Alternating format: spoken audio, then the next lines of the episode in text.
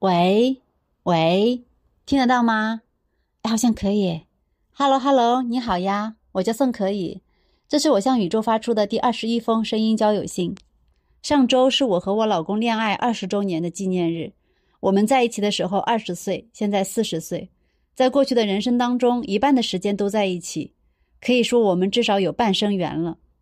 我们都是那种丢进人群里就找不见的普通人，在各方面都没有什么拿得出手的成就。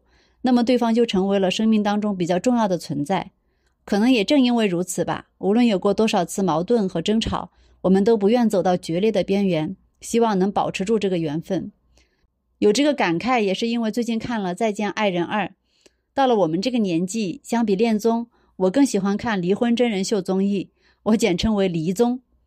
因为喜欢一个人很有可能是假的，在节目中走到一起呢，也许也只是剧本。但是怨恨一个人基本上都是真的，并且那些恨都有具体的缘由和来处。经常有句话叫“幸福的婚姻大都相似，不幸的婚姻又各有各的不幸”。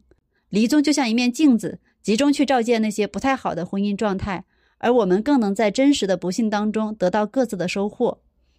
这次《再见爱人二》才放了两集就大火，这完全归功于一个性格强烈到令人窒息的女主角张婉婷。我作为女人都不由自主带入了她的老公宋宁峰的不幸，很多女性观众的收获也是我不要成为这样的人。从心理咨询师的角度来看，我知道张婉婷想要的是什么，又有多少的原因造成了她现在。她本人感受到的痛苦并不比宋宁峰少。她从一个灵动热情的女生变成这样歇斯底里的状态，是在什么地方出了问题呢？是那个人不合适吗？还是婚姻本身带来的副作用太大呢？我个人觉得都不是。而是他对婚姻的预期出了问题，他高估了对方的能力，又低估了婚姻的复杂。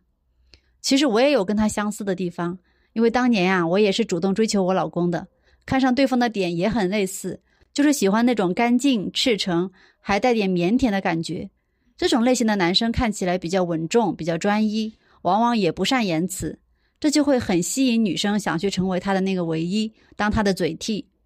我们在选择的这一刻，其实就注定了需要接受对方性格上的反面，那就是对方并不是一个浪漫的人，他很难在语言表达上提供足够好的情绪价值。所以，当张婉婷无比愤怒地说宋宁峰在他难受的时候只会端茶倒水，却不肯问他一句怎么了，站在宋宁峰的角度来看，其实他会感觉有些无辜，他原本就不是这样的性格呀。然后在这样疯狂的指责下，又失去了主动学习的意愿。张婉婷还指责他只有责任感，而不是那种热烈的爱，因为他是首先付出情感的人，他希望用自己的热烈去换取对方更大的热烈回馈。这一点呢，我倒是能理解。我们当时在一起以后啊，我也会忍不住去试探他的包容度到底有多大，就往自己都受不了的那种程度去作。如果对方都能接住了，那说明这个人可以成为那个值得在更长的时间里共处的人，而不仅仅是个恋爱的对象。宋宁峰其实也很想接住这些考验的。不过他算是被动进入这段关系的，可能本身没有带着满腔的爱，有的更多是感激，也有可能他的感情储蓄在上一段婚姻里面已经消耗了一大半，一时半会儿呢做不到满血复活。所以我说张婉婷高估了对方在关系中的能力，这跟意愿没有关系。我和张婉婷的情感模式其实是一样的，不同的是我们用的时间的长短和节点不一样。我们是用了六年的时间谈恋爱磨合，才进入了婚姻。结婚三年以后再生的孩子，他们呢在一个月内就确定了关系，然后因为怀孕直接进入了婚姻。这就很像用那种十倍速来看电影，效率确实很高，但是也会感觉心浮气躁、眼花缭乱的。我们开始的时候都还是学生，生活压力不大，有足够的精力和耐心去处理两个人的关系和情感波动。他们目前都处于事业的上升期的忙碌阶段。男方刚刚结束一段婚姻，还没有完全走出来，能够分配出来的精力和能量，明显都够不上这恋爱、结婚、生子浓缩在一年以内这么复杂的挑战。可能我们也听到过那种闪婚闪育过得还不错的案例，那他们一定有足够的精力和相对健康成熟的人格。咱们这种啊自带精神病都指望被关系救赎的普通人，最好不要挑战这种极限。总结下来呢，我们得到的反思就是以更小的期待迎接更大的困难的准备进入婚姻，可能会收获到更多的幸福。这听起来很矛盾，大多数人都希望以最小的成本进入一个有最大预期的关系，要不然凭啥嘞？所以这就是一个难解的痛点了。所以有的人就会被杀猪盘所迷惑，也有人选择单身保平安。我个人认为，单身当然可以保一定程度的安全和平静，但是幸福感往往是在最亲密的关系当中产生的，是在共同克服困难的过程当中成长出来的。你呢？你是怎么看的呢？期待你的回复，可以加我的微信宋可以二零二一，或者发邮件送可以 letter at 幺六三点 com。那么这封信就到这里啦，再见吧。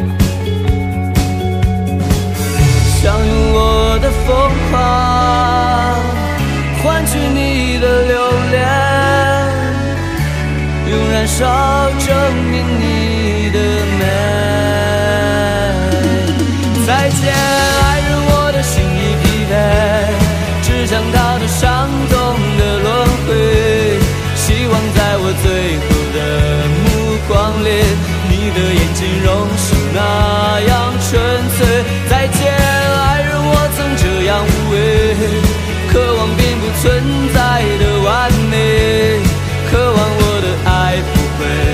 被你轻易销毁，聚散离合，爱总有新的体会，只能学会渐渐无所